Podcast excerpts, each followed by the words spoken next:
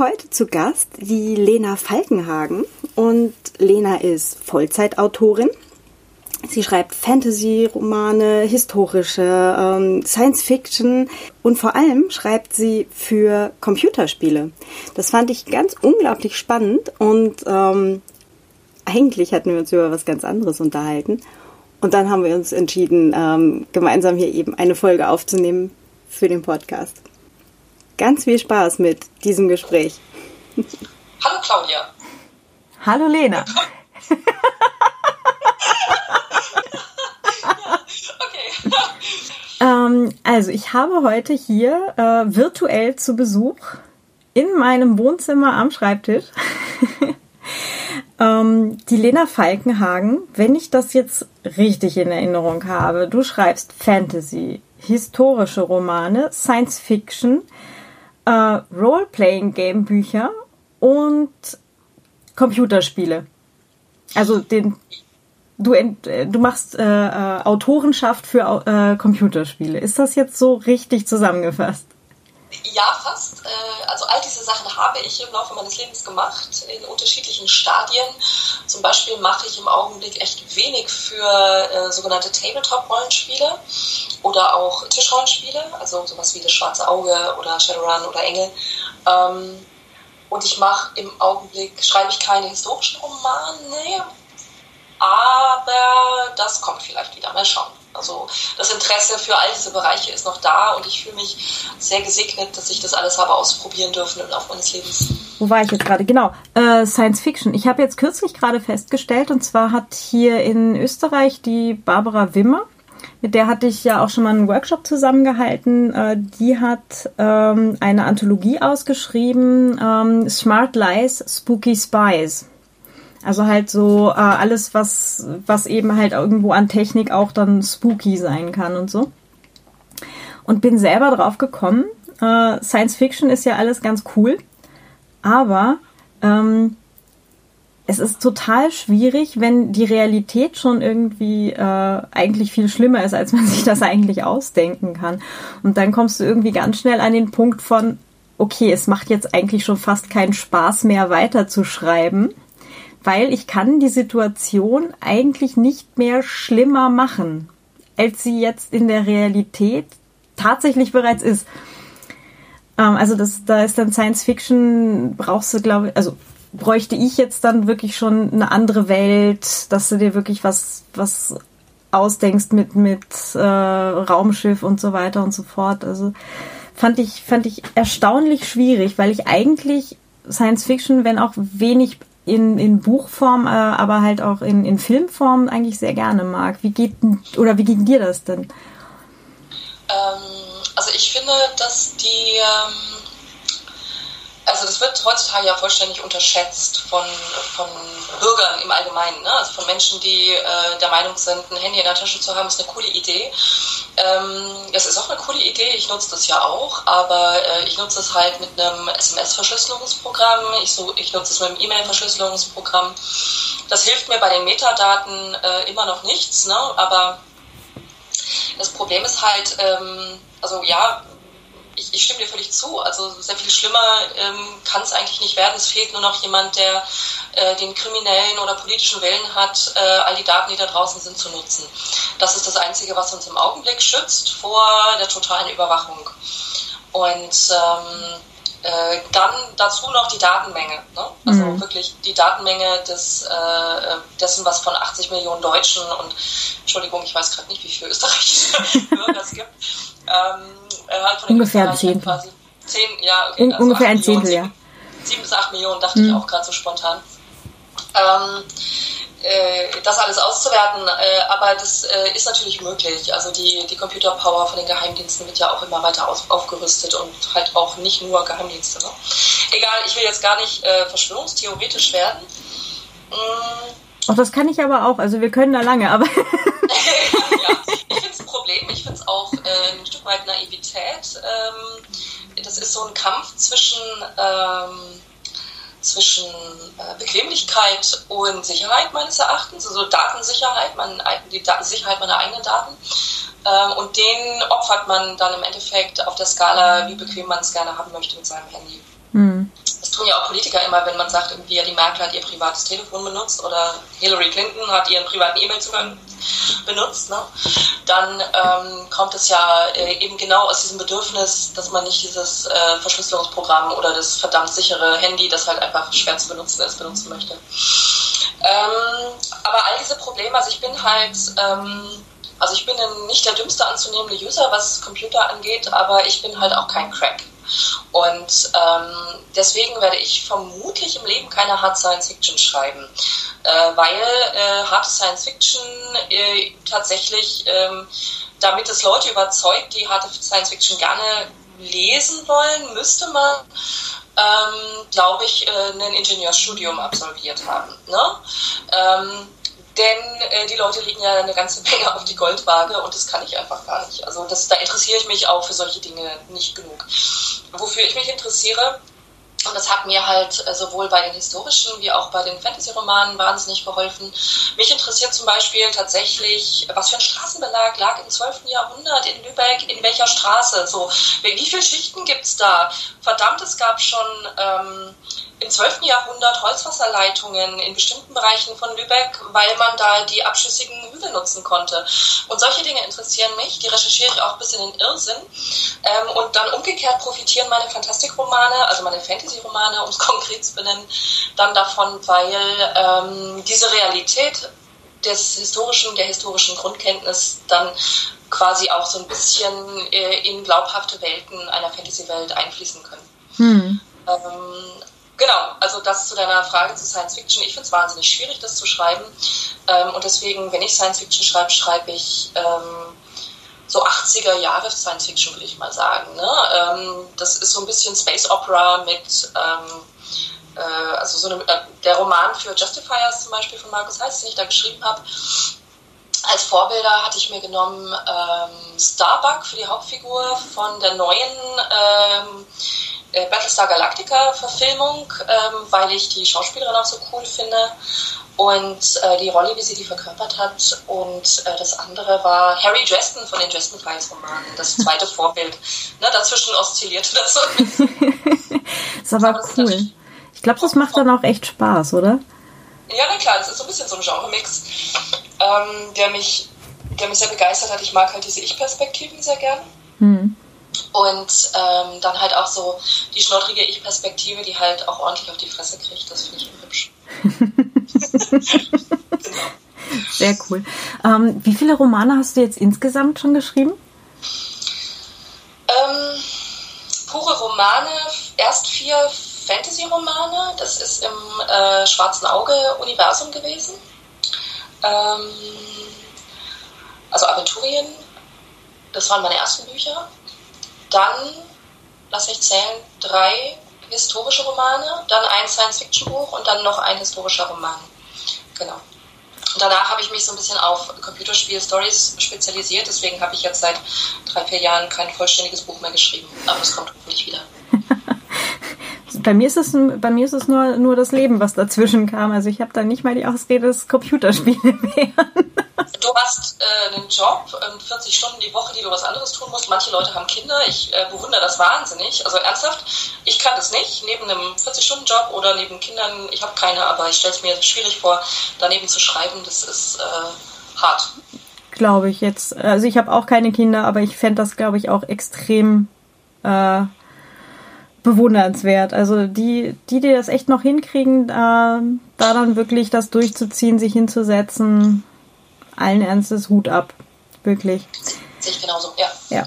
Ähm, erzähl mal, was, was, was hast du da zu diesen, äh, zu den Computerspielen ähm, geschrieben?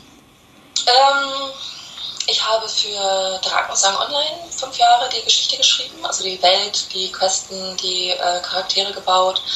Ähm, da macht man ganz viele Dinge, also angefangen, man designt halt Kontinente, das ist eine, also Drakensang Online ist ein MMORPG im Browser.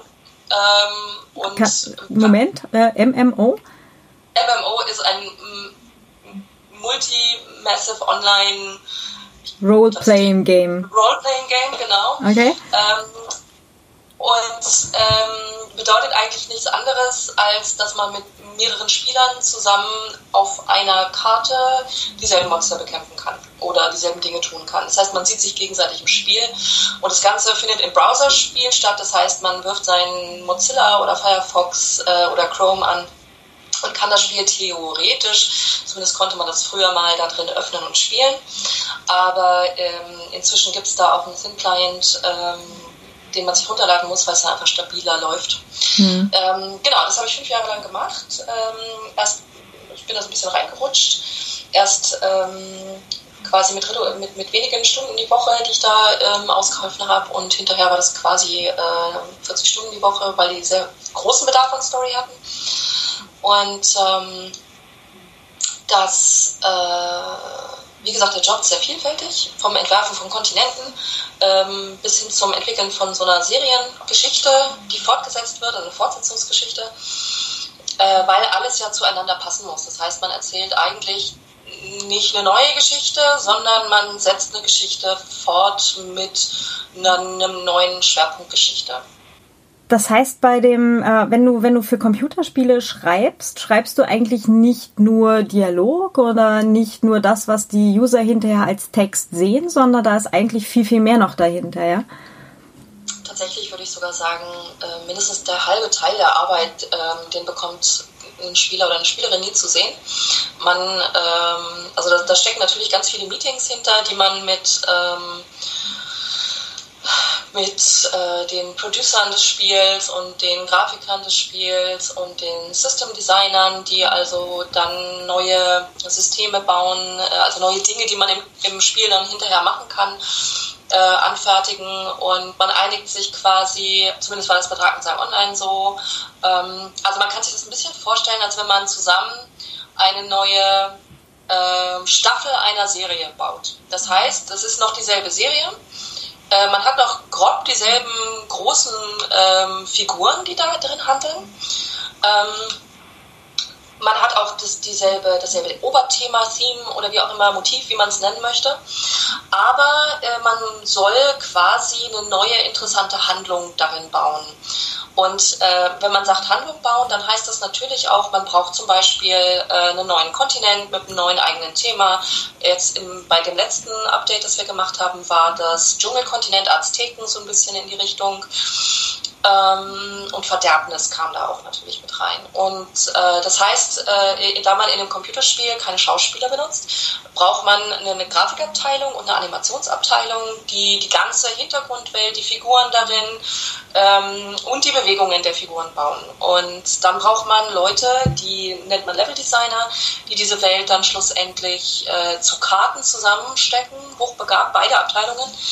Ähm, und äh, das Ganze für den Spieler dann zum Schluss betretbar machen. Mhm. Genau, und mit, am Anfang und am Ende steht so ein bisschen die Story. Wir sagen, man denkt sich das mit denen zusammen aus, dann baut man, dann, dann, dann denkt man sich eine High-Level-Story aus.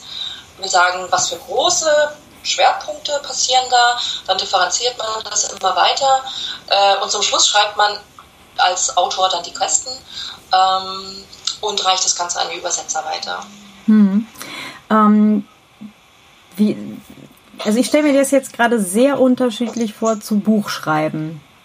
Ähm, wie, wie ist da bei dir das Toolset dann gewesen? Also war das dann halt so ein, ein Textdokument und äh, da dann irgendwo ein, ein Stapel Notizen und äh, tatsächlich irgendwie Scribbles oder sowas? Du meinst also wirklich mit Toolset, ähm, Computerprogramme und nicht mein geistiges Toolset sozusagen? In welcher Reihenfolge auch immer. Aber also ich bin, ich denke ja immer, immer gleich so über dieses, wie könnte man so etwas umsetzen oder was bräuchte ich dazu, um, um mir das halt möglichst ähm, möglichst angenehm zu machen, diese Arbeit jetzt gerade zu verrichten. Also für mich gehört dann dazu, okay, ich bräuchte dazu ein Scrivener, wahrscheinlich irgendwie äh, irgendeine Art von, von Tabelle oder sowas und ja. keine Ahnung. Also wenn man im Team arbeitet mit anderen Abteilungen, dann braucht man natürlich irgendwo äh, ein Medium äh, zur Kommunikation. Mhm. Äh, da kann man zum Beispiel äh, Wiki, also Wikis benutzen oder Conferences oder wie man sie alle nennt. Äh, man kann dafür, ähm, haben wir auch teilweise gemacht, Excel-Tabellen benutzen mit ganz, ganz, ganz, ganz vielen Reitern, in denen dann irgendwie alle Kleidungs- also ne, keine Ahnung, zum Beispiel jedes Ding, was man einem, einem Nichtspielercharakter anziehen kann, jede Brille, jeder Umhang, jedes, jedes Paar Schuhe hat dann einen eigenen, äh, eine eigene Kennung und die steht dann da, zum Beispiel steht der NPC-Name drin und dann steht die Kennung von, von sechs, sieben Kleidungsstücken drin, damit man weiß, wo hat man das alles benutzt und das Ganze durchsuchbar wird, solche Sachen. Ähm, aber ich, ähm, also ja, na klar, also man, man dokumentiert, ich dokumentiere das meistens so in, in, in Design-Dokumenten nennt man das. Ähm, da ist es dann für alle nachlesbar ähm, und kommentierbar und, und erweiterbar auch. Das also hat jeder Schreibrechte dran. Ähm, und man würde dann, also das tatsächliche Schreiben der Dialoge, also der, der, der Quest-Dialoge, würde findet meistens in einem Tool statt, das entweder extra dafür entwickelt worden ist ähm, oder das wie zum Beispiel bei Unity dann eben Eingabemasken hat. Ähm, das ist ähm, fragmentiertes, fragmentiertes Erzählen natürlich. Da muss man sich darauf einstellen. Man muss sich sowieso darauf einstellen als Autor, dass man äh, so, so, so, eine Art CGI-Budget im Kopf haben muss, ne? weil äh, also CGI-Budget heißt Special Effects. Ähm, als Romanautor ist man es gewohnt, dass man im Zweifel Raumschiffe explodieren lassen kann und Apokalypsen abfeiern kann in seiner Welt, weil es gehört alles mir, ist alles aus meiner Fantasie entstanden. Und beim Computerspiele-Design hat man halt dadurch, dass man ähm, mit jedem Ereignis, das man entwirft, äh, macht man anderen Leuten Arbeit, äh, weil die Grafiken dafür entworfen werden müssen zum Beispiel ne? und die NPC gebaut werden müssen, also die Figuren gebaut werden müssen. Und so geht es dann weiter. Ne? Also das ist, ähm, man muss da sehr sauber und sorgfältig umzirkeln, wie viel Arbeitsstunden man anderen Leuten machen darf, also wie viel Assets man wiederverwenden kann und solche Sachen. Hm. Ähm, wie lange dauert das so circa von du entwirfst da jetzt ein, eine eben diese Insel, diese Aztekeninsel, bis äh, die geht tatsächlich live?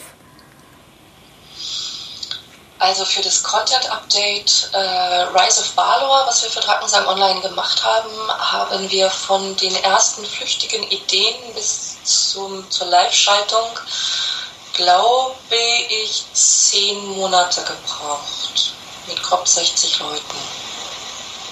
Also die haben nicht alle immer daran gearbeitet, ne? Aber ähm, das war das war schon, das hat schon einen Romanumfang, ne? Ja. Ja, das ja. ist auch vom Wortumfang grob äh, fast ein Roman gewesen, den ich da geschrieben habe. Also mh, mm, das war auch, äh, ist auch noch Big Points äh, wortlastigstes Spiel, glaube ich, im Portfolio.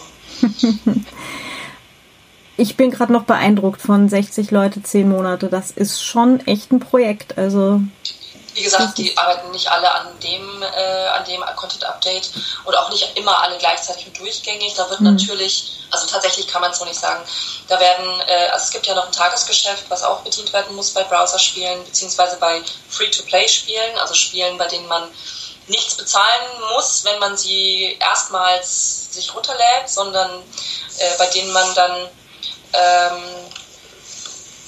wenn man das möchte, im Spiel äh, Ausgaben machen kann, tätigen kann. Ähm, da gibt es ein Tagesgeschäft, wir sagen, man muss auch noch zwischendurch Events machen, schreiben, mhm. ähm, da wird, da müssen Server gepflegt werden, da müssen äh, Bugs gefixt werden, da muss, ähm, ne, also keine Ahnung, also man kann höchstens, äh, man muss das mindestens halbieren, glaube ich. Mhm. Das ist trotzdem immer noch eine, eine ganze Menge. Also da ist, da ist dann schon gut Arbeit drin, ja. Coole Sache. Auf jeden Fall muss ich dann halt auch rentieren, ne? Hm. Ähm, apropos rentieren, äh, ist das jetzt so auch deine Haupteinnahmequelle, dass du halt wirklich für die, für die Games ähm, oder Spielindustrie halt schreibst? Ja, im Augenblick schon. Äh, ich versuche das gerade wieder so ein bisschen zu verschieben, dass ich äh, auch Romane schreiben kann und Spiele machen kann. Ähm, das wird, glaube ich, nicht ganz leicht, weil äh, Romane äh, sehr lange dauern und Spiele immer sehr schnell gehen müssen.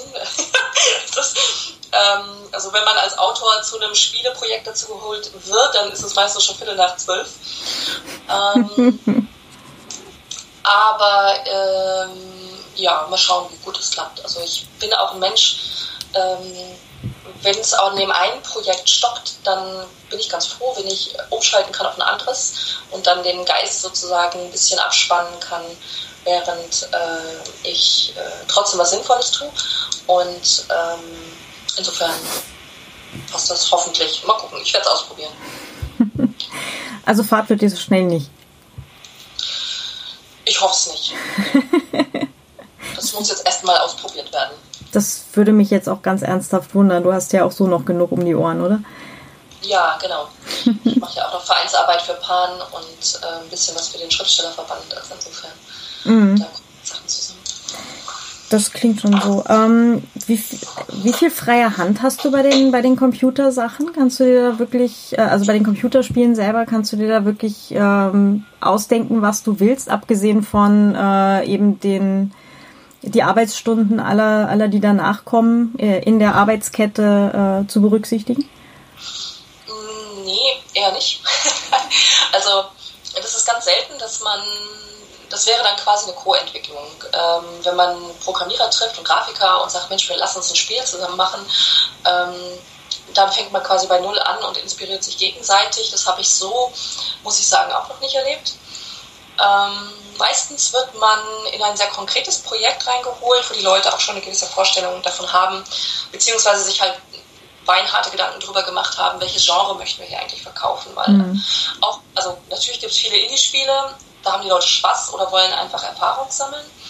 Aber äh, in der Regel möchte man ja doch ein bisschen Geld damit verdienen. Mhm. Und, äh, oder das verkaufen können. Und ähm, das ist, äh, da ist das Genre oder das Setting natürlich eine ganz, ganz, äh, wie in jedem Film zum Beispiel oder in jeder Serie, eine, eine harte Produktionsentscheidung. Also mache ich ein Western-Spiel oder mache ich ein Piratenspiel, äh, mache ich ein Game of Thrones-Spiel, mache ich ein Fantasy-Spiel äh, oder mache ich ein Sword and Sorcery-Spiel. Das ist meistens ist das schon dabei und oftmals haben die Leute auch schon sehr, sehr konkrete Gedanken oder sogar schon Entwicklungen gemacht. Mm. Es gibt auch Leute, die kommen mit einem wahnsinnig, also ich habe jetzt gerade den Fall, da ist eine, ein Computerspieler-Team zu mir gekommen, die ein super interessantes historisches Setting haben äh, und sie sagen so, das ist das, was wir machen sollen, wir haben da schon ganz viel entwickelt, wir wissen gerade nicht weiter und irgendwie ist es unfokussiert ähm, und wir wollen ganz viel erzählen. ne? Das ist ja eh gerade bei Storyleuten, die noch nicht so viel Erfahrung haben, ähm, ich erinnere mich an meinen ersten Roman, da wollte ich auch ganz, ganz, ganz viel reinpacken. Ähm, und dann muss man anfangen auszuwählen und wenn einem das Setting sehr liegt, dann macht einem das großen Spaß, weil man mit den Leuten eben einfach die Vision umsetzen möchte, die sie haben und ihnen dabei helfen kann. Hm. Und äh, das ist gerade der Fall, deswegen begeistert mich das sehr. Kann ich leider noch nicht drüber reden. Ähm, und das ist halt eher der Regelfall. Ne? Die lassen mir jetzt, was die tatsächlichen äh, oder den tatsächlichen Verlauf der Handlung angeht, lassen die mir relative Freiheit sogar. Aber äh, trotz alledem haben die natürlich bestimmte Wünsche an das, was da passiert. Äh, andere Leute würden zum Beispiel mit viel konkreteren Anliegen kommen. Ja, aber eigentlich wollten wir uns über Romane unterhalten. Ne? ja, wobei, ich war, ich war tatsächlich jetzt gerade die Tage hier auf der Play Austria. Und was ganz interessant war, ich habe mich da mit mehreren Leuten unterhalten äh, für meinen Work-Podcast. Ähm, und äh, da ist von mehreren gekommen, äh, muss ein Spiel wirklich Spaß machen. Das fand ich nämlich ganz interessant, äh, eben halt auch von Spieleentwicklern selber oder halt auch von dem äh, Aus, äh, also Aussteller, nein, äh, von dem Veranstalter. Und es waren auch Leute von der Uni da, die jetzt anfangen mit äh, einem ähm, Game Design Studiengang hier in Österreich an der Uni Klagenfurt, ähm, die das Ganze halt auch mal kritisch hinterfragen, so mit, das muss jetzt nicht immer nur Zeitvertreib sein, sondern es ist eigentlich eine naja, neu ist es jetzt auch nicht mehr, ne? aber es ist eine Form von Storytelling, die jetzt so auch irgendwo in der, in der Gesellschaft angekommen ist. Also die, die Gruppe an Menschen, die sich an, als Gamer bezeichnen, ist einfach deutlich gewachsen. Und ähm, da dann zu beobachten oder halt auch mit, mit mehreren Leuten zu sprechen, die an mir an mehreren Stellen von sich aus gesagt haben, äh, es geht jetzt nicht darum, irgendwie eine Million Punkte zu machen, sondern es geht um die Story. Fand ich ganz spannend. Das ist ein alter, hart ausgefochtener Krieg zwischen Story und Gameplay. Ähm, den bislang ganz, ganz oft, aber nicht immer das Gameplay gewonnen hat. Mhm. Ähm, und das heißt ja nichts anderes als, das Spiel muss Spaß machen. Ähm, wir sagen, man, man bewegt sich in einem, das nennt man Core Game Loop oder ähm, Grundspielkreislauf, könnte man es glaube ich. Also das, was das, der Kreislauf, den man im Spiel immer durchexerziert, um weiterzukommen. Also zum Beispiel bei Drakensang und beim Witcher 3 zum Beispiel ist es auch ähnlich und bei vielen Spielen. Ähm, Du kämpfst gegen Monster, die Monster sterben, du gewinnst entweder Erfahrungspunkte und oder Gold oder sie lassen auch ein Stück Rüstung fallen, das kannst du verkaufen. Das Verkaufen bringt dir wieder Geld, mit dem Geld kannst du dir neue Rüstungen kaufen ähm, und mit dieser neuen Rüstung kannst du stärkere Monster töten. So. Und dann beginnt der Zyklus von vorne. Das ist ein Core Game Loop. Und ähm, es gibt aber inzwischen auch Spiele, die kann man fast eher als interaktive Filme oder Serien bezeichnen. Wenn man sich zum Beispiel Telltale anschaut, äh, die haben viele Spiele gemacht, die heißen unter anderem The Wolf Among Us oder die haben Game of Thrones Spiele gemacht. Die haben ein Spiel gemacht, das Tales of the Borderland heißt ähm, und und und. Äh, the Walking Dead haben sie auch Spiele zu gemacht. Ähm, die haben eine ganz reduzierte Spielemechanik. Äh, also quasi, es geht über ein Wischen über den Bildschirm oder mal irgendwo hinklopfen oder eine Auswahl im Dialog treffen oder so, geht es nicht hinaus. Manches davon ist dann auch noch gemogelt. Äh, ne? Es gibt eine große Diskussion darüber, ob die Telltale Games das, äh, Auswahlmöglichkeiten in den Dialogen wirklich ähm, hart die Story verändern oder nicht. Meistens tun sie es nicht. Ähm, und äh, die machen trotzdem Spaß. Ich habe eine der intensivsten Szenen meiner Spielerfahrung der letzten Jahre in dem Game of Thrones äh, Telltale Game erlebt, äh, wo die Figur, die ich geführt habe, zum Schluss äh, durch, und das fühlt sich so an, meine Entscheidung umgebracht wird. Ne? Also ich werde erstochen, weil ich was falsch gemacht habe. Und das packt dich so unfassbar, weil das hat also exakt dieses Game of Thrones Feeling von George Martin und äh, das, das ist was, das so intensiv meines Erachtens kann das kein Roman. Und ähm, das gibt diesen interaktiven Serien oder Filmen, gibt es meines Erachtens schon auch eine Berechtigung. Ähm, das ist natürlich unterm Strich nichts für Hardcore-Gamer, so nennt man das, wenn das so Leute aus der ganz, ganz tiefen Spieleszene sind, die den ganzen Tag nichts anderes machen. Ähm, das ist eher was für Einsteiger oder für Umsteiger von Büchern, von Filmen, von Serien äh, oder Leuten, die eben eine Story sehr genießen. Aber, und da kommt das rein, was du gerade sagtest, äh, die Szene, die verwässert ja inzwischen ein bisschen, die weicht auf, die wird diverser. Äh, da gab es ja auch äh, Gamergate, ne, so ein Stichwort, das man mal googeln kann, wenn man wissen möchte, was da teilweise in der Gamer-Szene abgegangen ist. Ähm, das war ja äh, quasi so eine, so eine Hasskriminalität im Internet äh, Angelegenheit, weil diese Szene sich bedroht fühlte plötzlich durch Feminismus, durch äh, Political Correctness und solche Sachen. Ähm, und insofern sind die Spiele natürlich auch sehr divers. Also Hardcore-Gamer würden eher Far Cry 4 oder ähm, Grand Theft Auto, ich glaube 5, ich, ich den Überblick verloren, spielen. ne? Und nicht so ein Story-Spiel. Aber ähm, unterm Strich, äh, früher waren Gamer Nerds, das sind sie nicht mehr.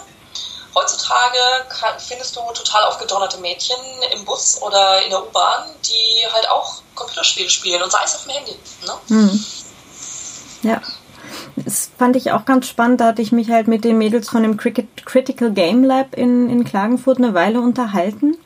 Ähm, diese Diversifizierung, die da stattfindet, ist schon schon sehr spannend. Und ähm, was ich äh, gerade auch neulich gelesen hatte, das fand ich ganz amüsant, ähm, in dem South Park-Spiel. Ähm, je schwieriger das Level, desto dunkler die Hautfarbe des Charakters. Ach. Ja. Also es ist halt schon, schon schön plakativ. Also, das ist ja irre. Mhm. Ja, ist schon, ist schon geil, wo du dir denkst so, okay, so kann man das auch kommunizieren, ja wir sagen irgendwie, die Hardcore-Gamer haben irgendwann nur noch schwarze Figuren äh, in ihrem Spiel. Äh, Wahrscheinlich. Die, es wirklich, die wirklich weit schaffen, ja. Ich habe es nicht gespielt, muss ich sagen, ja. ähm, aber ist nett, ja. Genau, und Experte ist dann, ist dann wahrscheinlich äh, zwingend weiblich, der Modus. ja, ja, vermutlich. Äh, oder äh, schwul, ne? Das, ist ja. ja. das geht ja gar nicht. Ja. Aber äh, umgekehrt, ähm, also Amerika liefert ja manche Putzigkeiten, muss man ja fast sagen. Ähm, also der Herr der Ringe, der sieht sich ja des Öfteren auch mit Rassismusvorwürfen konfrontiert. Äh, ich weiß nicht, ob du den, die Witcher-Serie kennst. Witcher 3 ist ja jetzt 2015 sehr, sehr erfolgreich gewesen.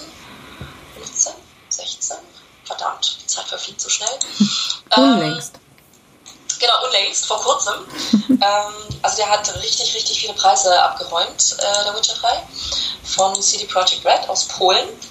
Und äh, diese äh, Spieleserie, das ist ja jetzt das dritte, die ähm, ist interessanterweise, das interessiert dich und mich äh, mehr als vielleicht andere, also nach einer Romanserie geschrieben worden von Andrzej, ich hoffe, ich spreche das richtig aus, Andrzej Sapkowski. Sehr, sehr interessante, gute Kurzgeschichten und Romane kann ich nur empfehlen, natürlich in der deutschen Übersetzung zu lesen. Ähm, Tun wir dann in die Show Notes, ja? Genau. Und ähm, dem Witcher-Universum bzw. den Computerspielen ist dann Whitewashing bzw. der Mangel an farbigen Charakteren vorgeworfen worden aus Amerika. Das verstehe ich ein Stück weit, weil für Amerikaner das natürlich super wichtig ist. Ähm, die haben einen hohen Anteil an farbigen, schwarzen, roten, gelben Spaniern, Hispaniern, äh, alles drum und dran. Ähm, mehr als wir und vor allem ähm, also Witcher ist ja genauso wie Tolkien mit seinem Universum äh, vom Herrn der Ringe eine Vor-, eine Prähistorie geschrieben hat für Großbritannien, weil er sagte, Mensch, unsere Vorgeschichte ist so langweilig, wir müssen da jetzt mal was schreiben, was spannend ist als Vorgeschichte. Ähm, hat der, äh, der Andrei, Andrei Sapkowski im Endeffekt mit Witcher ja einen Fantasy-Roman im slawischen Legendenuniversum geschrieben und dass da keine farbigen Figuren vorkommen oder wenig, äh, ist mir ehrlich gesagt kein Mysterium, aber ähm, also spielt da einfach wenig Rolle. Ich glaube, es gibt da vielleicht sogar ein paar, aber ähm, das auf der anderen Seite, dass es Amerikaner stört, die halt anderes gewohnt sind und vor allem auch Gesetze dafür oder dagegen haben, äh, ist natürlich auch klar. Hm. Vielleicht.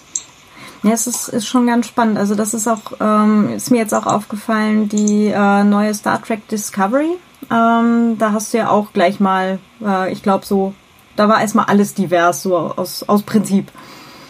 Ähm, ja, ich glaube, das ein bisschen, wurde ein bisschen extremer wahrgenommen, als das tatsächlich ist. Ich glaube, am Anfang dachten die Leute, weil es halt bislang immer so gewesen ist, dass der Captain das Schiff kommandiert und dauerhaft in der Serie bleibt. Ich will jetzt niemanden spoilern, aber man dachte halt, irgendwie die beiden Hauptrollen oder die beiden wichtigsten Befehlsrollen sind mit Frauen besetzt. Dem ist halt nicht so. Ähm, genau, dann hast du den weißen Klingonen und ähm, genau, die, die Frau namens Michael und ähm, das ja. hat mich auch ein bisschen gewundert. Auf der anderen Seite, wir haben in, also wir haben eine Taylor Swift, warum nicht auch mal Michael, ne? Das ist, ja klar. Äh, Na sicher. Ja. schon, schon ganz cool. Ja. Ähm, aber ich also ich hatte Spaß. Ja, ich auch. ähm, ich finde das auf jeden Fall ganz spannend, dass dann irgendwie auch Spiele, äh, ich weiß jetzt nicht, ob's, ob's, ob man es jetzt wirklich so sagen kann, dass auch Spiele sich Richtung Storytelling entwickeln oder ob es jetzt einfach nur äh, mehr so wahrgenommen wird. Ähm, aber wir kommen ja damit halt eigentlich wieder dahin zu, zu der Rolle von letztendlich auch von den Spieleautoren, also das, was du jetzt eigentlich gerade machst, ähm, dass ein, ein Spiel letztendlich eigentlich ein, ein, ein erlebbares Buch ist oder ein erlebbarer Film, also ein, so, so ein Mittelding davon, wo man, wenn das jetzt mit VR und so weiter noch weitergeht, ähm, quasi selber die Geschichte erlebt. Ja, dann steckt man mittendrin. Ne? Mhm. Also, ähm, wow, das ist eine wahnsinnig diverse Frage, äh, weil man da so tausend Dinge drauf antworten kann aus tausend verschiedenen Bereichen. Ähm, ja, Storytelling wird für AAA-Spiele wichtiger. ähm, und für Spiele, die, ich möchte mal sagen, sich selber ernst nehmen. Ähm, damit will ich nicht sagen, dass Spiele ohne Story nicht ernst genommen werden können, äh, aber Spiele, die äh, was eine Resonanz haben wollen zum Beispiel, die was in Menschen bewegen wollen, die haben, glaube ich, schon so eine Story-Komponente. Ähm, und damit möchte ich nicht sagen, dass die eine ausgefeilte Grafik brauchen oder sowas. Im Gegenteil, wenn man sich Papers, Please mal anguckt, das ist ein Spiel, wo man einen Grenzbeamten äh, spielt, der äh, Immigranten bzw. Leuten, die über die Grenze wollen, ähm, äh, eben einen Pass ausstellen muss, mhm. darf äh, oder eben auch nicht. Ne? Das heißt, man hat bestimmte Quoten zu erfüllen und äh, man hat Vorgaben von seinen autokratischen Vorgesetzten, die halt sagen, nee, es dürfen aber nur 10% rein oder so und dann musst du auswählen und ähm, du wirst vielleicht bestochen und all solche Sachen. Ne? Und die Grafik ist halt relativ reduziert, möchte ich es mal nennen. Äh, trotz alledem äh, erzielt dieses Spiel, also es ist ein Kunstwerk, ne? Das ist wirklich, mhm. das regt so unfassbar zum Nachdenken an. Ähm, oder, ähm, gut, das ist jetzt auf der Grafikebene anders, aber This War of Mine zum Beispiel, äh, wo du Überlebende bzw. Zivilisten in einem Krieg spielst, ähm, die, die äh, keine Kampfausbildung haben, ähm, kein Essen, keine Heizung, keine Matratze, kein, ne, also die in quasi einem fast leeren, stromlosen Haus versuchen, sich zu ernähren und zu überleben äh, und was die alles tun müssen, um zu überleben. Das bringt einen zum Nachdenken. Ne? Also das meine ich mit Resonanz haben und ernst nehmen. Ähm, da kann man, äh, finde ich auch, genauso wie man hohe Literatur schreiben kann, kann man auch hohe Gaming-Literatur entwerfen. Und ähm, dann gibt es halt auch AAA-Spiele, die Stories erzählen, die halt eher so ein bisschen oberflächlich oder banal ist, ne? die trotzdem eine gute Story haben und gut unterhalten. Ähm, es gibt, also gerade in Deutschland äh, ist die Entwicklung im Augenblick, äh, äh, also ich glaube, es wird in Deutschland mehr Mechanisches entworfen im Augenblick. Das ändert sich auch ein bisschen, aber ähm, da wird viel Wert auf eine gute Mechanik gelegt, das ist ja auch richtig. Ähm, es gab die Welle von Puzzle Games zum Beispiel, die halt mit Story überhaupt nichts zu tun haben, mit der viel Geld verdient worden ist, also Candy Crush, solche Sachen. Ne? Ähm, und ähm, da steckt, ja, also ob, ob, ob Spiele sich gerade in Richtung mehr Story entwickeln, ich würde es mir wünschen. Also ich glaube, ähm, man erreicht damit auch leichter Menschen mit einer Message durchgesprochen. Mhm. Ich glaube, da werden sich Computerspiele auch eine Weile entwickeln noch. Also die ist,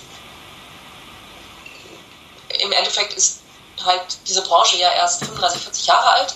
Das ist ja, sind ja noch Kinderschuhe gegen Romane. Ne? Also Romane, wenn man jetzt oder wenn man Stories als Theaterstücke betrachtet, ähm, dann sind das ja, keine Ahnung, über 2000, 3000 Jahre. Ne? Mhm. Und Romane sind jetzt seit dem 17. Jahrhundert äh, im Umlauf, wenn man da mal so in Don Quixote oder so äh, als einen der ersten ansieht, glaube ich. Und ähm, das wird sich halt entwickeln und es wird sehr divers werden.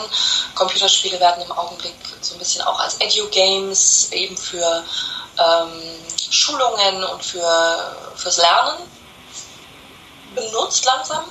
Es, VR und AR werden benutzt für Museen zum Beispiel oder Ausstellungen, was ich auch ziemlich interessant finde. Also öffnet einfach Möglichkeiten, die man vorher nicht hatte. Hm. Das ist schon ganz spannend und ähm, vor allem wird es da dann auch interessant, dafür dann halt ähm, ja, entsprechende Charaktere dann auch zu entwerfen, die halt genau mit den Channels dann halt auch funktionieren. Ähm, also wenn du dir überlegst, so ein Museum, der, wo du dann halt per VR AR reingehen kannst, dass du dann vielleicht noch so einen Visual Guide hast, der dich dann da quasi so durchführt, dir Dinge erklärt oder sowas, das wird dann halt schon auch spannend für denjenigen, der das dann halt ähm, ja entwerfen darf. Ne? Ich glaube ja, ähm, ich glaube Museen ich weiß nicht, ob sie es machen. Ich würde es mir wünschen, dass sie es mal machen. Also im Endeffekt hatte ja zum Beispiel die Telekom mal so hatte mal ein paar Versuche mit äh, virtuellen Charakteren gemacht. Äh, der Mensch nimmt es sehr schnell übel, wenn man den Menschen zu gut imitieren kann. Aber, also wenn, wenn, wenn da so, so wenn es zu nah an der Realität ist, ohne wirklich die Realität zu sein. Das ist so ein psychologischer Effekt, das finden die Leute unsympathisch, glaube ich. Ähm, das heißt, man baut dann äh, irgendetwas Entmenschlichendes ein, wie zum Beispiel ein blaues Gesicht oder, keine Ahnung, Maschinenhautoberfläche oder so. Für Ausstellungen werden solche Sachen, glaube ich, eher in der Richtung benutzt, äh, dass man ähm, Dinge auch drehen kann, dreidimensional drehen kann, von allen Seiten betrachten kann, dass man alte Ausstellungen im selben Raum sehen kann wie eine neue Ausstellung zum Beispiel, die so drüber gelegt sind. Oder was mich persönlich ja fasziniert, ne? also so, wenn ich äh, eine Recherche für einen historischen Roman mache, dann gucke ich mir äh, in Städten immer 3D-Modelle von Kirchen, von Städten und solchen Sachen an. Finde ich großartig. Die sind bislang meistens noch in äh, Modellform gegossen, also wirklich anfassbar, auch wenn man es nicht darf. Und ähm, das ist natürlich traumhaft mit 3D hm. oder mit VR, wenn man wirklich äh, diese Bauphasen übereinander stapeln kann von verschiedenen Kirchen äh, oder von Kirchen verschiedene Bauphasen ähm, und die im Endeffekt selber auseinandernehmen kann oder, oder ähm, drehen, anfassen, reingehen, solche Sachen. Das, das, sowas würde ich mir wünschen, ne? wo man wirklich dann auch ähm, ein bisschen Lernfaktor mit noch dabei hat. Ähm, das wäre cool. Ja, da, da bin ich ganz bei dir. Also ähm, das, das wäre super. Also jetzt nicht, nicht nur von Autorenseite her für Recherche, äh, also auf jeden Fall, aber halt auch so für alles andere, was einem, obwohl als Autor kann man ja eh alles als Recherche verbuchen. eben, eben. So ist das. ähm, Gerade weil du sagtest, die, die virtuellen Charaktere. Äh, da hatte ich jetzt gerade auch ein ganz interessantes Gespräch mit, äh, mit einer, die quasi so einen der ersten Chatbots gebaut hat. Oh, und ja. ähm, die hatte jetzt erzählt, ähm, sie schreibt unglaublich gerne. Ähm, sie schreibt doch so gerne, sie schreibt jetzt im, in ihrem Job eigentlich die meiste Zeit Computercode, aber sie hat so einen Spaß daran, Charaktere zu entwerfen, eben diese diesen Chatbots, die sie halt für Firmenkunden baut, eine Persönlichkeit zu geben. Und das hat mich, das hat mich so fasziniert. Ähm, ich habe ja immer gesagt, ich, ich programmiere selber nicht, weil in diesem, in dieser Diktion von Code is Poetry bin ich Vogone. Aber, ähm, aber es war halt so ein, vielleicht sollte ich das doch mal probieren, weil alleine dieses, eine, eine Figur zu entwerfen, die jetzt zum Beispiel äh, bei mir auf der Website oder in einem, einem Channel halt äh, meinen Lesern sagt, hey, es gibt übrigens eine neue Podcast-Folge oder übrigens dann kommt das neue Buch raus oder hey, es gibt einen Lesungstermin, das wäre schon eigentlich ganz charmant. Ja, dafür bräuchte man natürlich mehr Skills als nur Programmierung und ich will da Programmierung gar nicht klein machen. Du bräuchtest irgendwie Rigging-Skills, um irgendwie ein 3D-Modell zu bauen. Du müsstest das animieren, irgendwie, äh, du müsstest Texturen dafür bauen, damit äh, das Gesicht halt auch eine Oberfläche kriegt und und und, ne? Und dann Lippenbewegungen und so weiter. Das ist ein Albtraum. Also für Profis, die das täglich machen, vermutlich ein Kinderspiel, für mich nicht. Ähm, ich könnte auch nicht, ich könnte auch nicht programmieren, wenn mein Leben davon abhinge. Das äh, bin da halt nicht so technikaffin. Aber ähm, ja, sowas ist natürlich faszinierend. Äh, Gerade irgendwie also so eine, eine, eine AI äh, oder KI, die zurückspricht, also die wirklich dir dann, mit der du argumentieren kannst, das fände ich, glaube ich, auch ganz faszinierend. Ähm, es gibt eine, eine äh, AI, oder gab eine AI, die sich, die gelernt hat vom Internet und vom, von der Interaktion mit den, ihren Gesprächspartnern. Und die ist, das Experiment wurde abgebrochen, weil die sich zu einem rassistischen, homophoben, misogynen Arschloch entwickelt hat. Ich, hab, ich habe davon gelesen, ja. Ich habe davon äh, gelesen. Sowas finde ich ganz spannend, gerade im Lichte der aktuellen politischen Entwicklung. Mhm. ähm, da hat man wohl offensichtlich was nicht bedacht. Ähm, ich bin gespannt, wie die Analysen zu diesem Thema aussehen, was man da nicht bedacht hat. Ähm, ja, ja, ich bin schon gespannt auf die Leute, also äh, die dann in 200 Jahren historische Romane über uns schreiben. oh ja, oh ja. Sehr, sehr spannend. Ja, ja. Das wäre das wär auch schön zu wissen. Da würde ich jetzt gerne in die, in die Glaskugel gucken. Ja, also beim Charakterentwurf ist es natürlich ganz schwierig, ähm, du hattest das Thema angeschnitten, es ist ganz schwierig, Charakter zu entwickeln, wenn du nicht weißt, wofür. Ich bin ja immer ein großer Freund davon, von gutem Design im Endeffekt. Ich will sagen, ähm, wenn ich einen Charakter dafür für ein Buch entwerfe oder für eine ähm, Computerspiele-Story entwerfe oder sowas, dann gibt es einen Grund, warum ausgerechnet diese eine Figur in diesem einen Roman oder in diesem einen Computerspiel sich befindet und keine andere. Ich will sagen, es geht natürlich ganz essentiell um ihre Probleme und um ihre emotionalen oder inneren oder äußeren Probleme.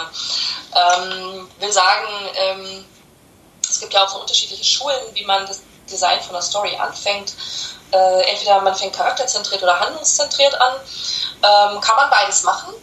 Ähm, je nachdem, wo die Ideen anfangen. Also zum Beispiel hat man eine coole Figur im Kopf, wie, keine Ahnung, so einen ähm, misanthropischen Arzt wie Dr. House oder so. Ne? so total schöne, runde Figur.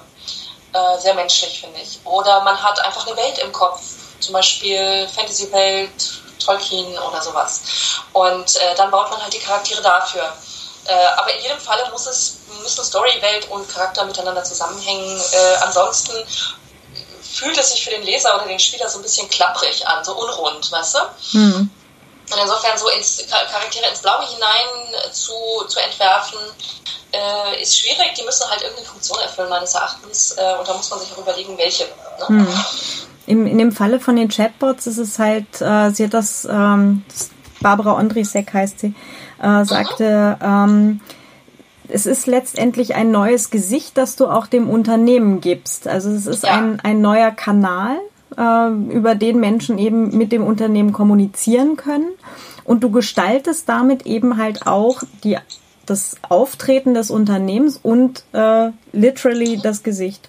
Und ob das jetzt ja. dann äh, ein, ein, ein menschlicher Charakter wird oder eher zum Beispiel auch ein, ein tierischer sein kann oder was auch immer oder irgendwie so tatsächlich so ein bisschen robotermäßig, ähm, ist dann halt eine, so eine Grundsatzentscheidung, die relativ früh getroffen werden muss natürlich, weil danach entwickelst du natürlich dann halt auch, wie es weitergeht, also Sprache und so weiter. Ja, absolut. Ähm, das sind dann natürlich Marketing-Beweggründe, die dich leiten. Damit hat diese Figur und der Charakter auch eine Funktion. Äh, sogar noch fast, also mindestens ebenso viel wie in der Story. man nennt ja, also der Begriff Storytelling wird ja inzwischen sogar im Management und eben auch vom Marketing äh, usurpiert. Äh, das ist ja, inzwischen gibt es ja überall Storytelling. ja. ähm, aber das ist, äh, ja, ja, also das kommt so ein bisschen auf die Identität natürlich äh, des Unternehmens an, beziehungsweise das Gesicht, das sie der Welt zeigen möchte. Ich zum Beispiel habe es heute nicht verstanden. Erinnerst du dich an äh, bei Windows, äh, beziehungsweise Word, äh, an diese kleinen Helferlein? Äh, Clippy und so? Clippy, genau, der kleine Hund oder die Katze und äh, diese Büroklammer, die sprechende Büroklammer. Genau, Clippy. Clippy, genau, Clippy hieß sie. Ich ja. wusste, wusste ich nie. Äh, und äh, ehrlich gesagt, ähm, da steckte, also das, das war so ein bisschen beliebig an der Stelle, ne? Da steckte nicht so drin, das ist Windows oder sowas. Das hätte man mhm. sicherlich schlauer machen können. Ähm, aber es ist ja ein bisschen, ich glaube, ein, ein, Grafikdesigner würde sagen, es ist ein bisschen wie ein Logo-Design für eine, für eine Firma. Ne? Also mhm. Es hat sehr viel mit der Identität, Identität der Firma zu tun. Ja. Genau, ganz spannend. Und ähm, für, wenn wir jetzt gerade den Schwung wieder zurück zu eigentlich Büchern machen, eben mit den, mit den Charakteren, die du eben für Bücher oder für die Geschichten in den Büchern dann auch äh, erstellst, genau wie für Games oder für Chatbots oder für was auch immer, ähm, da machst du ja dann auch den Charakter des ganzen Buchs eigentlich mit aus oder halt des Games. Hm. Schon Zumindest die, Mes ja, die Message, ne? Also äh, zum Beispiel mein erster historischer Roman. Ähm, historische Romane waren für mich immer so ein bisschen, also da, da beschreibt der, der Charakter, den man, den man liest, also die Identifizierungsfigur, Identifikationsfigur, die Hauptidentifikationsfigur, äh, auch so ein bisschen die, die Message, die das Buch dann zum Schluss hat. Ne? Also in meinem ersten historischen Roman, äh, Das Mädchen und der schwarze Tod, äh, da ging es um eine, eine Bürgerstochter aus Lübeck, die ähm, sehr unter der, also natürlich hatte sie das Problem von Frauen in der Zeit prinzipiell, nämlich ähm, sie war sehr unter der Obhut der Männer in ihrem Leben, nämlich ihrem Vater, ähm, im Zweifel ihrem Priester. Ähm, irgendwann hat sie sich verliebt. Ähm, da, gut, da war sie nicht unter der Fuchtel, im Gegenteil, aber mh, mm, so und diese Figur, die musste, das, das war ihr Weg, sich so von der ähm, unter dem Schatten ihres Vaters herauszubewegen, eigene Entscheidungen zu treffen und vor allem den Kurs ihres eigenen Lebens zu bestimmen, äh, also quasi im, bei Spielen würde man das Agency nennen, ne? also so wirklich das Heft in die Hand zu nehmen und selber zu entscheiden, wie es mit ihr weitergeht. Das war so ihr, ihr, ihr Ding. Und ähm, ich erinnere mich, dass meine Lektorin, äh, die sehr genau wusste, was sie tut, damals fragte, sag mal, kannst du da nicht ein Happy End draus machen? Das äh, ging also um sie und den Maler des Totentanzes, Bernd Notke. Und äh, der Bernd Notke hat nun verbrieft historisch jemand anderen geheiratet. und kannst du nicht ein Happy End gehen, dass sie zusammenkommen zum Schluss? Das muss ja nicht bleiben, ne? So. Und ich dachte, nee, nee, das geht nicht. Das geht überhaupt nicht. Und habe versucht, dann das Ende so ein bisschen noch versöhnlich zu machen, aber das Ende blieb das Ende, nämlich, dass sie im Endeffekt in den Sonnenuntergang reitet. Ähm, theoretisch eine gefallene Frau war ähm, oder ist und die Stadt verlassen musste und wollte. Aber damit hatte sie auch in dieser Zeit, sie hatte sehr viel verloren, aber sie hat auch das Heft in die Hand genommen. Ne? Hm. Und wäre sie mit dem Typen zusammengekommen, hätte sie sich ja eigentlich nur unter die Obhut eines neuen Mannes gestellt, wenn du so willst. Und das saß, das saß nicht richtig bei mir. Das ging nicht an der Stelle. Ähm, ich habe da auch so ein bisschen mein eigenes Trennungsdrama damals verarbeitet, glaube ich. Und äh, genau, so ist die Story des Hauptcharakters einer Geschichte eben mit dem Buch sehr stark verwoben. Ja, aber die Frage mit, äh, kannst du da nicht ein Happy End dran machen, die hatte ich auch. Äh, interessanterweise auch bei meinem äh, ersten und bislang einzigen historischen, historischen Krimi letztendlich auch. Ähm, wo ich, wo, wo sich auch in mir eigentlich alles sträubt. Also der ist, der ist noch nicht fertig und der ist äh, auch noch nicht wirklich im Lektorat und alles. Äh, und ich bin da auch viel, viel, viel zu spät dran. Ähm, Hashtag letztes Jahr. Aber, ähm, aber das ist so ein, so ein, nee, da passt eigentlich gar kein, kein Happy End. Mir ist nicht mal nach Happy End dabei. Das ist so ein, ähm, nee, eigentlich gehört da kein Happy End dran, sondern eigentlich gehört diese Figur eher gestärkt raus in die Welt als äh, ja so mittelmäßig glücklich halt im, im nächsten im, in, in irgendeine Beziehung ein, eingesperrt dann oder so. Also das ist so, das passt eigentlich nicht zu der Figur, die ich da entworfen habe. Und das ist dann so ein, hm, eigentlich will ich das so nicht schreiben. Ja, ja. gespannt, ob ich mich da durchsetzen kann. Ja, das, also es ist natürlich, die Entscheidung muss ja jeder Autor schlussendlich bei jedem Buch, das er schreibt, neu treffen.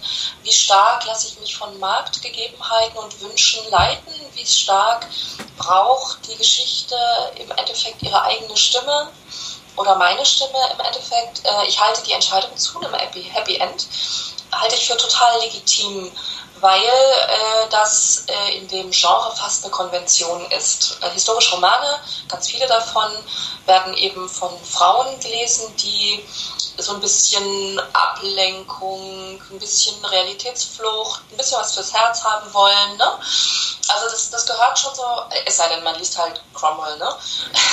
dann möchte man, dass es hart zur Sache geht. Äh, aber wenn da ein Frauenname auf dem Cover steht, dann vermutet man halt schon eher so in Richtung Liebesroman, historischer Liebesroman. Äh, ich habe da auch immer ein bisschen ein Problem mit gehabt, weil ich eben eher so äh, auch Abenteuerromane äh, schreiben wollte und der Meinung war, das ginge halt auch mit weiblichen Hauptfiguren. Geht's ja auch. Ähm, aber ähm, ich finde, man kann da, also ich bin da inzwischen auch sehr gerne bereit äh, zu Kompromissen. Man muss ja, wie gesagt, nicht so eine Beziehung dann schlussendlich für immer festschreiben, sondern man kann ja auch einfach eine, das Ganze mit einer Momentaufnahme quasi zu Ende gehen lassen oder so. Ähm, aber äh, krummlegen würde ich mich dafür halt eben einfach nicht. Bei diesem ersten Roman ging es halt einfach nicht, fand ich. Es, es, da war die Message eine andere. Und wenn du das auch so empfindest, dann ähm, empfehle ich dir zu versuchen, dabei zu bleiben. Hm. Wobei man halt auch da, wie gesagt, man, unterm Strich kann man gucken, gibt es da einen Weg zum Kompromiss oder nicht. Ja, irg irgendwas wird sich da schon machen lassen. Also es wird keine äh, und und sie lebten glücklich bis an ihr Lebensende werden und äh, auch keine Juhu, es ist äh, jetzt fast 1900 und wir haben hier jetzt eine tolle Hochzeitgeschichte. Ähm, also das bestimmt nicht, sondern halt wenn wird das eher so eine so ein eine etwas ein etwas krudes Ende werden, schätze ich. Ja, ich meine, sowas, äh, wenn es zu happy-endig wird und es passt nicht, es ist draufgepflanscht, dann nehmen die Leute das ja auch übel. Also überleg dir mal, äh, was alles über das Finale des siebten Harry Potter Buches gesagt worden ist, weil da so ganz viel Eitetai Ringelpiez mit anfassen und sie kriegten diese Kinder und gaben ihnen diese Namen und der hat den gekriegt und die hat den gekriegt und, ne? Mhm. Also das, das war meines Erachtens auch völlig überflüssig. Also ich glaube, die, die J.K. Rowling hatte da ein starkes Bedürfnis zu sagen, diese Geschichte ist vorbei. Sie ist wirklich vorbei. So geht es weiter. Ich werde darüber nie wieder einen Roman schreiben. Ähm, kann ich auch verstehen nach sieben Büchern. Aber ähm, ja, im Fandom wurde das halt gar nicht so richtig gut aufgenommen, dass das alles so per Abklapp und dann auch so, wie gesagt, so, so einhellig und so, so kitschig im Endeffekt abgefeiert wurde. Hm. Nee, ich, ich fand es auch nicht ganz optimal, aber äh, ja, nachvollziehen kann ich es auch. also aus Schreiberwarte locker. ja, ja, ja.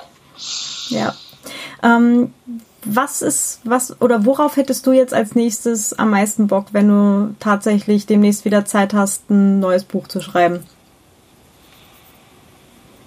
Ach, immer auf die letzte Idee, die ich habe, ehrlich gesagt. Das ist so, jede Idee, die mich reitet, die, die ähm, nistet sich in meinem Hirn fest und äh, möchte gerne erzählt werden. Ähm, ich habe Lust, was über Berlin zu machen, ehrlich gesagt. Ich lebe hier jetzt seit sechs Jahren und liebe die Stadt heiß und innig, vielleicht was Historisches oder so. Ähm, wobei ich mich von der Fantasy, also der Fantastik auch nicht ganz lösen kann. Ähm, ich habe wahnsinnig Lust, äh, ich, da, da stricke ich auch gerade dran, ähm, auf eine High-Fantasy-Serie. Ähm, da stricke ich auch schon ganz lange dran. Die muss jetzt, da muss die Leseprobe mal fertig werden. Ähm, also äh, vermutlich wird das nächste Buch etwas Fantastisches haben, etwas Übernatürliches haben. Ich glaube, das ist nicht so viel verraten. Mal gucken, wie viel. Bin auf jeden Fall schon gespannt. ja, ich auch. Schlussendlich hängt es ja auch davon ab, was ein Verlag jetzt gerade publizieren möchte. Ne? Ob es eher High Fantasy wird oder eher Urban Fantasy. Oder hm. Urban Fantasy ist nicht sehr wohlgelitten im Augenblick. Also insofern wird es vermutlich eher High Fantasy. Hm. Self-Publishing keine Option. Das schließe ich gar nicht so aus. Ähm, Im Self-Publishing also ich finde Self-Publishing hochinteressant. Wir haben ja bei, bei PAN, also dem Fantastikautoren-Netzwerk, jetzt seit April auch äh, die Aufnahmebestimmungen geändert. Das heißt, man muss kein Verlagsautor sein, sondern man kann auch Self-Publishing-Autor sein, um bei uns Mitglied zu werden. Und äh, das finde ich, äh, also ich, finde ich sehr gut und habe es mit vorangetrieben. Ähm, das Self-Publishing hat für mich so ein bisschen das Problem der Wahrnehmbarkeit. Und wenn ich das Problem der Wahrnehmbarkeit äh, der Bücher geknackt habe, dann würde ich sogar auch Self-Publishing machen. Wobei ich auch gerne Verlagsautorin bin. Also das mache ich auch gern. Aber Self-Publishing wäre halt auch mal interessant und eine ganz neue Erfahrung, sich da auszuprobieren. Auf jeden hm. Fall. Ich, ich glaube auch, das ist eine, ist eine ganz coole Option, wenn du, wenn du nichts schreiben willst, was man jetzt in ein spezifisches Regal stellen will. ja, die Buchbranche die ist halt sehr vorsichtig geworden. Also Verlage ähm, gehen keine großen Risikos gerne mehr ein. Das mhm. heißt, sie verkaufen eher gerne mehr von dem, was sich eh schon gut verkauft und warten dann auf das nächste große Ding. Witzigerweise warten wir schon seit vier, fünf Jahren auf das nächste große Ding. Äh, zwischendurch war es so, ne, so beschimpft als Mommy-Porn. Ähm, also die, die Fifty Shades of Grey und alle Abklatscher. Ähm, die Fantastik wartet auch schon seit einer Weile auf das nächste große Ding. Hm. Ja, aber wenn niemand irgendwie was, was Innovatives was Neues rausbringt, dann wird das auch nichts werden. Ja, äh, die, die traurige Realität ist ja oftmals, die ganzen äh, Bestseller sind ja eigentlich keine innovativen Ideen. Also Bestseller sind in der Regel, haben neuen Angle, also neuen interessanten Blickwinkel auf Dinge, aber meistens ist es relativ vertrautes Territorium, was man da beschreitet. Also ähm, wenn man nicht wirklich, wirklich viel Glück hat. Also zum Beispiel erinnere ich mich daran, dass man vor dem äh, Flucht der Karibik, der Serie, dem ersten Film, äh, bevor der ein Riesenhit geworden ist, hat man äh, tatsächlich echt davor gewarnt. So frei nach dem Motto, oh mein Gott, mach bloß nichts mit Piraten. Und dann auch noch was Übernatürliches. Und das ist basiert auf einer Kinder-Disney-Installation. Äh, ne? Und schau dir an, was draus geworden ist. Es ist inzwischen der, lass mich nicht lügen, fünfte oder sechste Film draußen. Ich glaube, der fünfte.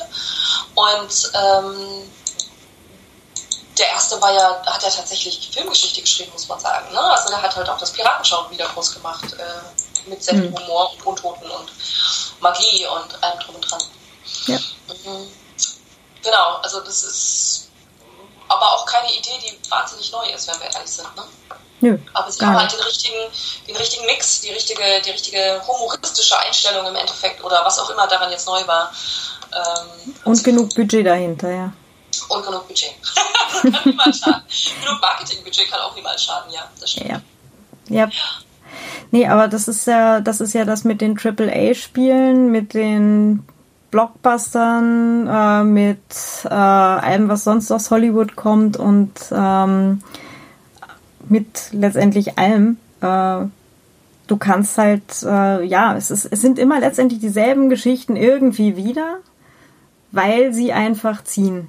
Das, ja. das ist so Heldenreise vorne bis hinten ja. einmal durch und gut kann nicht viel dran schiefgehen und dann kriegt das Ganze halt dann diesmal ein rosa Kleidchen, diesmal kriegt es einen schwarzen Umhang und diesmal halt eine Augenklappe. Also das Prinzip ist trotzdem irgendwo dasselbe dahinter irgendwie. Also ganz viel der Dramaturgie natürlich. Ich glaube schon, dass halt diese großen Erfolge wie eben Flucht der Karibik oder keine Ahnung, äh, die neue Batman-Verfilmung, beziehungsweise die gar nicht mehr so neue Batman-Verfilmung. Ähm, also ich rede jetzt von The Dark Knight und äh, dem unfassbar guten Joker Heath ähm, Ledger. Heath Ledger, genau. Ja. Ähm, der war ja unfassbar gut. Äh, und der Film äh, ist auch unfassbar gut, äh, auch wenn der nun ausnahmsweise mal mit allen Dramaturgieregeln bricht. Ne? Also es ist Dramaturg eigentlich kein sonderlich guter Film, aber äh, der schraubt sich irgendwann in dieser Todesspirale hoch, ähm, das ist trotz alledem super spannend und interessant ist. Ich fand ihn gut. Ja, also das ist, ein, das ist ja auch so ein kollektives Problem, das glaube ich Filme, Serien, ähm, Bücher Self-Publishing-Bücher und Spiele gemeinsam haben. Genauso wie es Unmengen von Self-Publishing-Büchern pro Tag auf Kindle zum Beispiel eingestellt werden, äh, gibt es auch unfassbar viele Indie-Games, äh, Indie-Spiele, die bei Google Play oder im iShop eingestellt werden. Äh, will sagen, ähm, die Menschen, die Anwender werden immer mehr ermächtigt, sich ihre eigenen Stories zu schaffen und ihre eigenen äh, Spiele zu bauen aber ähm, das Problem der Sichtbarkeit ist halt nicht gelöst. Es ist auch nicht gelöst, wie ein Spieler oder ein Leser an den Content kommt, ich nenne es mal Content, die Inhalte kommt, die er mag. Ne? Also wie, hm. da wird natürlich ganz viel getaggt und da werden ganz viele Stichworte eingegeben und so. Ähm, aber das, was die Verlage und die Spielefirmen vorher gemacht haben, nämlich eine Qualitätsauswahl zu treffen, und die haben sie vermutlich sogar gar nicht immer richtig getroffen. Ne? Also natürlich sind Verlagsmenschen auch nur Menschen. Ähm, die trifft im Augenblick halt niemand, sodass sich die Schere zwischen Blockbustern und unter ferner Liefen immer weiter öffnet. Ich will sagen, es gibt immer weniger Spiele und Bücher, die immer mehr Erfolg haben und immer mehr Spiele und Bücher, die gar keinen Erfolg oder ganz wenig Erfolg haben. Ähm, und das, das Problem teilen alle, alle Industrien in diesem Bereich meines Erachtens. Ähm, denn ähm, also ich habe dieselben Klagen im Endeffekt auf Gaming-Konferenzen und Büchermessen gehört. Das so im Versatz von wenigen Monaten. Mhm. Das läuft im Augenblick in alle Richtungen gleich. Ja, das heißt aber auch, wenn man, wenn man irgendwo in einer dieser Branchen tatsächlich äh, zu Hause ist oder zu Hause sein will und damit irgendwo auch sein, sein täglich Brot verdienen möchte und am Ende vielleicht noch seine Rente, ähm, wird es dann halt irgendwo auch knifflig. Brot verdienen ist mit Bücherschreiben sowieso schwierig und knifflig. Man redet ja irgendwie so zwischen 5 und 10 Prozent der Autoren, ähm, die Bücher, äh, die von Büchern wirklich leben können. Ähm, das ist mehr, als ich jetzt gedacht hatte, ja. Wir reden hier von Leben und nicht zweimal im Jahr Urlaub machen. Ne? Also, ähm, also ich kenne die Zahlen der VG Wort und die haben Verdienste von Autoren im Schnitt zwischen 16 und 25.000 Euro. Da liegt so der große, breite, ausgemittelte Teil. Mhm. Wir sagen, da sind schon die Mediane rausgerechnet und alles. Ne? Das ist also wirklich nicht viel im Jahreseinkommen. Ähm, Männer liegen halt ungefähr 3000 Euro über Frauen Kopf im Schnitt. Und äh, das ist halt meines Erachtens auch ein Ding, das nicht geht. Ne? So. Mhm das ist überhaupt ein, ein, ganz schwieriges Problem, wo wir, ähm, was wir auch, glaube ich, irgendwie bei jedem äh, Treffen vom Syndikat, vom, von den mörderischen Schwestern äh, eigentlich eh überall immer wieder haben. Ähm, diese, diese Schere zwischen, ähm, einmal zwischen Autorinnen und Autoren und halt auch zwischen, ähm, zwischen den wenigen, die es, die es so, zumindest so weit geschafft haben, dass sie davon überleben können, um es mal so zu sagen, und denen, die halt äh, quasi nebenbei schreiben, neben dem Dayjob und so weiter. Es ist aber schwierig zu lösen, äh, weil Schreiben irgendwie so einen Merk also wie jede Kunst so einen merkwürdigen Mittel, so eine Mittelstellung hat zwischen ähm, Hobby, Leidenschaft und Beruf. Und da brechen halt wirklich wenige durch die Eisfläche durch oder durch die Glasdecke, wie auch immer man es bezeichnen möchte. Ähm, und dann haben wir wieder das eben beschriebene Problem, nämlich dass äh, Verlage gerne äh, auf die sichere Bank setzen und dann lieber sich fünf Exemplare von Dan Brown mehr ins Regal legen, als jetzt einen neuen einem neuen deutschen Autor oder einer deutschen Autorin eine Chance zu geben, die vielleicht gut ist, aber die halt auch keiner kennt. Ne? Wahrnehmbarkeit, ganz, mhm. ganz schwierig in der Flut der Masse, in der Flut der Publikationen. Ja, da ist uns irgendwie die Renaissance irgendwie dazwischen gekommen mit ihrer Selbstgefälligkeit, dem La Polar und dann, dass du sagst, okay, äh, die, die Kunst rückt ab vom Handwerk und ist jetzt nur noch oder verkommt zur Dekoration, die sich dann halt Reiche äh, in ihre Häuser stellen oder hängen. Mit dem äh, Weg vom, vom tatsächlichen ja, Handwerk, für das eben auch bezahlt wird, Auftragsarbeiten etc. pp. Und das hängt uns jetzt, glaube ich, heute immer noch nach mit dem, ja, Kunst ist ja halt nebenbei und äh, hat halt eben mit Handwerk nichts zu tun. Ne? Ja, witzigerweise ähm hat sich das so entwickelt. Kunst, äh, wenn wir jetzt gerade mal an die Malerei denken, an die Musik, äh, sicherlich auch an die Schreiberei, äh, entstammt ja ganz vieles aus der Kirchengeschichte, ne? also aus dem Kirchenumfeld. Ähm, die ersten Frauen, die gemalt waren, waren mit Sicherheit Maria und ähm, die ersten nackten Frauen waren war Eva, so, ne? Und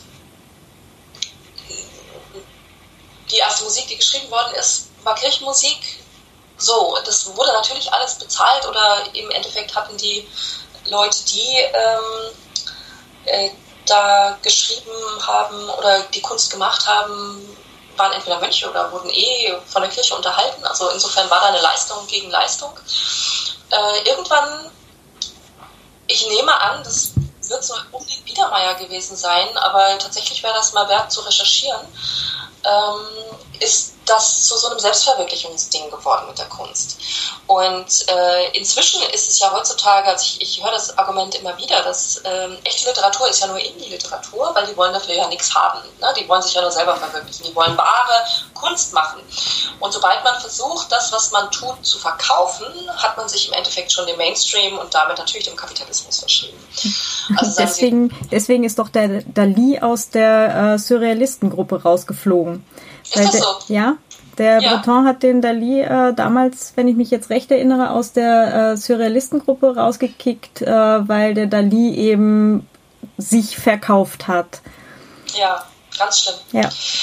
Und äh, in Deutschland macht man eine krasse Unterscheidung zwischen ernsthafter und Unterhaltungsliteratur. Äh, das gibt es so in England zum Beispiel oder Amerika gar nicht so krass. Ähm, und Unterhaltungsliteratur ist halt eben das, was man an Verlage oder an Großverlage verkauft. Und sobald man echte Kunst macht, ist es ernsthafte Literatur und dann hat man auch was zu sagen. Ne? Und dazwischen gibt es bitte nichts. Äh, ich versuche ja seit äh, Angedenken Unterhaltungsliteratur zu machen, die was zu sagen hat. Ich will sagen, ähm, die eine Message hat, die bei den Leuten resoniert, also die hängen bleibt, über die man vielleicht ein bisschen nachdenkt, ohne jetzt mit dem erhobenen Zeigefinger zu kommen, die aber trotzdem unterhält, weil ehrlich gesagt, Romane, die mich nicht unterhalten, die will ich auch nicht lesen. Also dafür ist mir meine Zeit zu kostbar. Mhm. ja, es gibt, es gibt aber auch erstaunlich viele Bücher am Markt, wo wirklich relativ wenig Aussage drin ist. Also ähm, viel Unterhaltung, wenig wenig zum, zum wirklich Nachdenken. Also ich habe jetzt äh, wenig Bücher. Ich meine, ich habe sehr viele Bücher, wenn ich gerade nach links schaue, aber ähm, ähm, ich habe relativ wenige Bücher, wo ich sage, die haben mich wirklich in meinem Leben wirklich geprägt, dass die, dass die wirklich ja. Nachhall haben, noch bis heute.